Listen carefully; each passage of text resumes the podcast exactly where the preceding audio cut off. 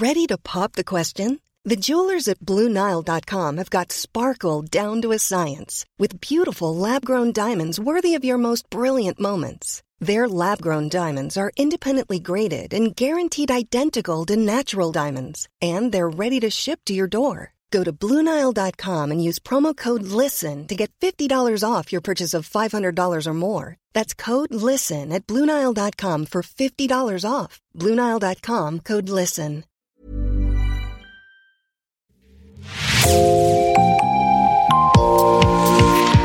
Bonjour et bienvenue dans l'actu dans la poche, le podcast quotidien d'actualité du Grand Sud-Ouest, signé Podcasting. Podcasting, ce sont des entretiens avec des journalistes, des séries, des enquêtes et des longs reportages. Je m'appelle Jean Berthelot de Lagleté.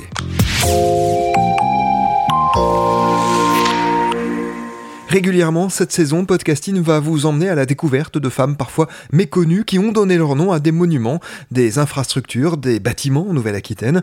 Parmi elles, Alice Milia, un gymnase de Bordeaux porte ce nom depuis 2018, mais connaissez-vous cette militante féministe? Nous avons commencé à partir à sa rencontre hier à l'occasion du centenaire des premiers Jeux féminins. Nous poursuivons cette découverte d'Alice Milia aujourd'hui. Son combat mettre à bas les arguments d'une société patriarcale qui estimait que le sport était contre-indiqué aux femmes, perçues comme le sexe faible. Pour cet épisode, Anne-Cécile Genre, réalisatrice du documentaire Les Incorrects, nous parle de cette figure un peu oubliée, précurseur du sport au féminin, au micro d'Inès Chiari.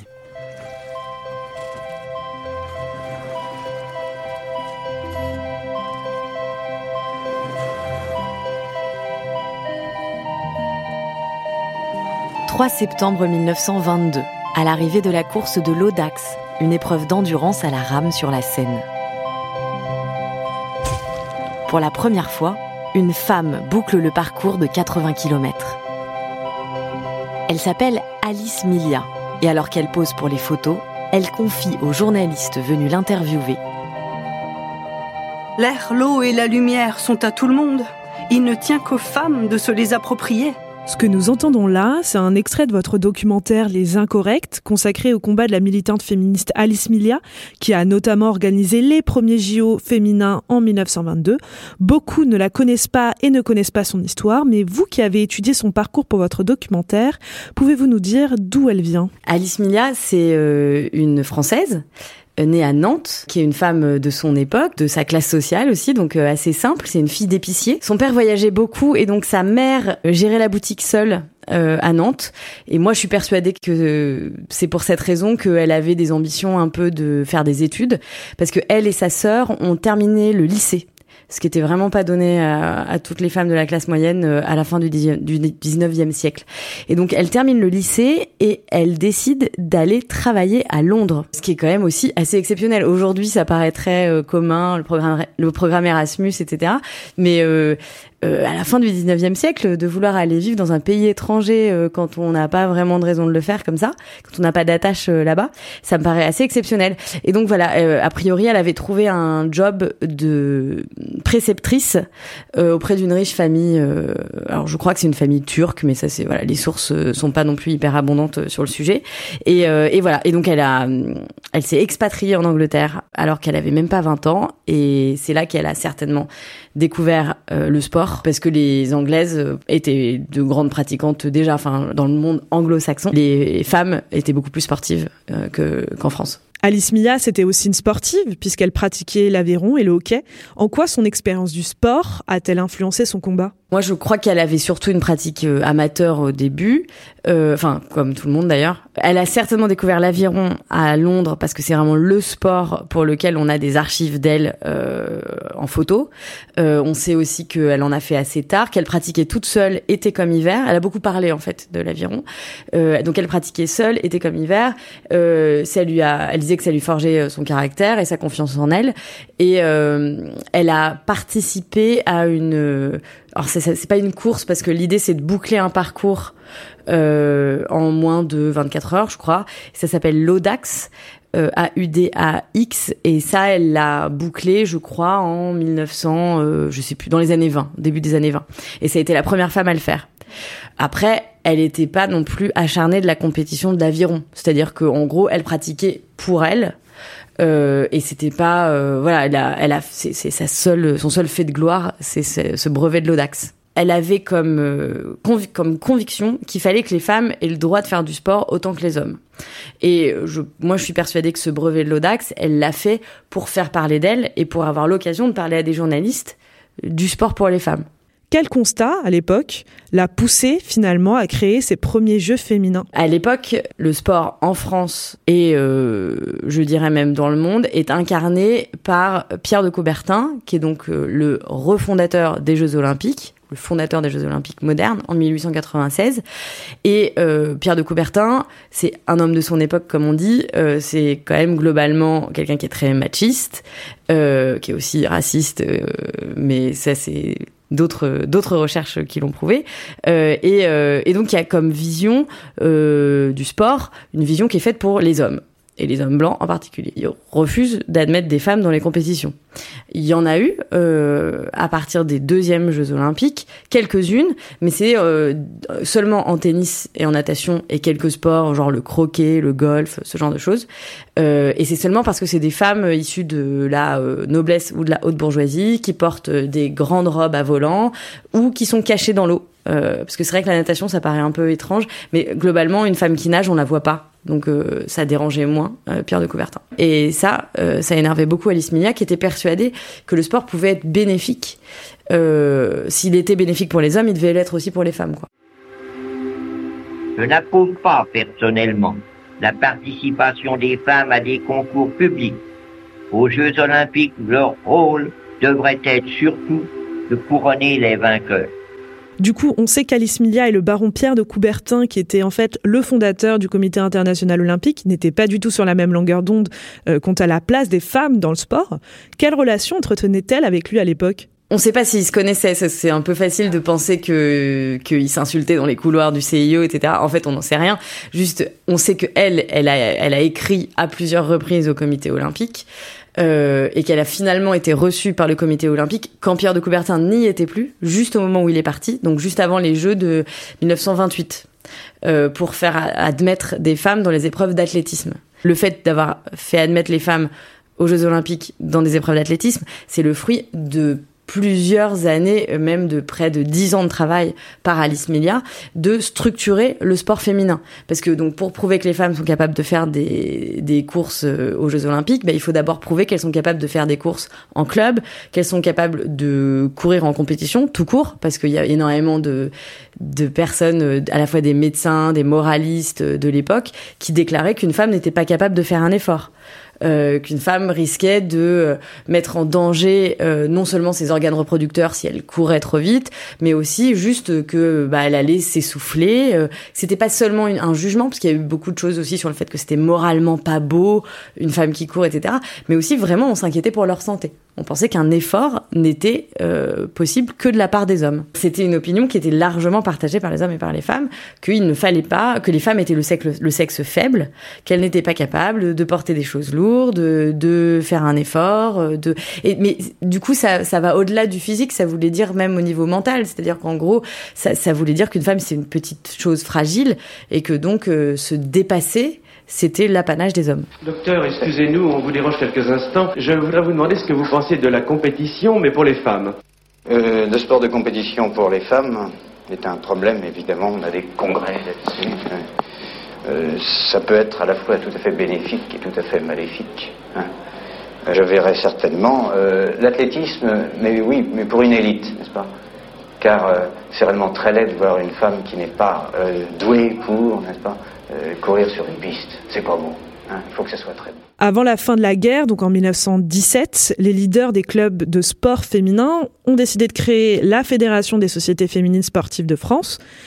Est-ce que cette nouvelle structuration du sport féminin à travers ces fédérations a fait évoluer dès lors euh, le statut de la femme dans le monde du sport? Ce qu'a très bien compris Alice Milia, c'est que non seulement le sport était bénéfique pour les femmes, mais qu'en plus euh, la compétition sportive, ça permettait aux femmes de rentrer dans l'histoire. C'est-à-dire que si on pratique euh, euh, à la paroisse le dimanche, par exemple, bah on va pas avoir des compétitions, donc on va pas euh, battre des records, on va pas euh, noter qui était première et qui était deuxième. Et mine de rien, de structurer le sport féminin en club et d'organiser des compétitions, bah, ça oblige à, à archiver les choses, à, à garder une trace en fait de ce qui s'est fait. Et, c'est euh, c'est le but d'Alice Melia en créant cette fédération euh, du sport féminin. C'est qu'en gros, elle non seulement il y a des clubs qui se créent, évidemment, elle les crée pas tous, il y en a d'autres qui, qui se créent d'eux-mêmes, mais elle va leur permettre de faire des compétitions. Elle va permettre ensuite d'inviter des étrangères euh, à se à se mesurer aux françaises. Euh, donc elle a notamment organisé les premiers matchs de foot internationaux entre les françaises et les anglaises. Euh, elle a aussi fait venir donc des Belges, des Tchèques, euh, des des anglaises dans des meetings d'athlétisme. Bon bah tout ça, ça crée une base en fait de l'histoire du sport des femmes. On fait rentrer quelques championnes il y a des noms qui nous sont parvenus aujourd'hui, c'est parce qu'il y a eu ces, euh, ces compétitions qui ont été organisées. Et donc, euh, c'est très réfléchi de la part d'Alice Milia parce que je pense qu'en faisant tout ce travail de structuration, elle a prouvé en fait que bah, il y avait aussi qu'il existait un sport féminin. C'était pas que euh, regardez, il y a des femmes qui sont en train de courir dans un terrain vague porte de Brancion. c'est c'était l'endroit où elle faisait du sport. c'est vraiment elle avait des registres, elle avait des temps euh, elle était euh, très organisée. Cette structuration du sport féminin en France, c'est très intéressant parce qu'en fait, en développant les compétitions internationales et notamment en créant les Jeux féminins, je pense qu'on va en parler après, euh, indirectement, Alice Mia, elle a structuré le sport féminin au niveau mondial. Parce qu'en fait, euh, pour trouver des Américaines, des Anglaises, euh, des Suédoises, euh, j'en passe, des Suisses, etc., pour venir participer aux Jeux Olympiques féminins, il fallait qu'il y ait des sportives qui soient sélectionnées dans ces pays-là. Et donc mine de rien, ces pays-là aussi se sont structurés, ont créé des clubs, des fédérations, des compétitions pour pouvoir euh, envoyer des championnes euh, aux Jeux Olympiques féminins. Après ce début de structuration du sport féminin, est-ce que certaines de ces fédérations féminines sont restées sous la tutelle de fédérations masculines à l'époque? Globalement, euh, les hommes ne veulent pas des femmes dans les fédérations au début. Et donc, elle crée, c'est pour ça qu'elle crée une fédération féminine qui chapeaute en fait tous les sports. Il y a l'athlétisme, il y a le foot, il y a le hockey, il y a le basket, euh, parce que toutes ces fédérations individuelles restent des fédérations masculines. Et il va y avoir un basculement au moment où, en gros, la fédération féminine perd ses moyens, que Alice Milia a fait le travail de prouver que les femmes étaient capables de faire du sport et que ça intéressait les gens. Donc c'est en gros euh, à la fin des années 30, à partir de 1935, en gros, là, oui, euh, la fédération d'athlétisme, notamment, qui est la plus importante en fait, euh, reprend le sport féminin et perd au passage, je crois, une bonne partie des archives euh, des championnes de l'époque. Donc elle a créé les premiers Jeux mondiaux féminins le 20 août 1922. Concrètement, comment les a-t-elle organisés? Je reste assez fascinée par l'organisation de ces Jeux féminins parce que je peux pas m'empêcher de penser que bah, il y avait pas Internet à l'époque, qu'elle a quand même réussi à ramener, euh, je sais plus combien elles sont, je crois 70, entre 70 et 80 euh, athlètes euh, de six pays différents dans un stade euh, quasiment plein euh, en plein mois d'août, alors que ouais, voilà, elle, il n'y avait pas les moyens de communication modernes. Donc, le fait qu'elle parle anglais est connu euh, et assez exceptionnel pour l'époque, donc je pense que ça l'a aidé. Mais euh, il fallait quand même avoir un sacré réseau, un sacré culot pour euh, ramener des Américaines, quoi. Les Américaines, c'est pas, c'est quand même tout un, c'est toute une aventure euh, de, de, les ramener en Europe, euh, de leur faire prendre le bateau, etc. Ça, ça crée l'événement même de l'autre côté de l'Atlantique, parce qu'on retrouve des traces de l'entraînement des Américaines en vue des compétitions de Paris dans les journaux du New Jersey, de New York, etc. Donc euh, c'est quand même euh, ouais toute une euh, toute une aventure et elle l'a fait en moins d'un an. Voilà, a priori. Elle avait comme contact une école de femmes américaines euh, qui était déjà euh, assez persuadée que le sport était bon pour la santé. donc elle les a contactées, elle leur a parlé du nombre d'épreuves. Euh, je crois que les, parce qu'à l'époque, les américaines et les anglaises ne s'entraînaient pas sur les mêmes distances euh, que les françaises. Et euh, du coup, par exemple, là, il y a eu un petit travail d'harmonisation des entraînements pour qu'elles puissent être capables de courir à peu près les mêmes courses. Les professionnels savent qu'on s'entraîne pas de la même manière pour un 100 mètres euh, que pour un 400, par exemple. Et donc, elle en contactant cette école, euh, c'est comme ça qu'elle a réussi à avoir euh, des bonnes, euh, des, bonnes sportives américaines. Parce que je crois qu'elles elles, étaient peut-être pas toutes étudiantes là-bas, mais en tout cas, elles connaissaient toutes, elles venaient toutes de ce milieu-là. Comment s'est déroulée la première édition de ces Jeux à Paris, sachant qu'il y a eu ensuite quatre autres éditions au vu du succès de la première, justement? La première édition, c'est organisé sur le modèle des Jeux Olympiques, sauf que ça dure une seule journée.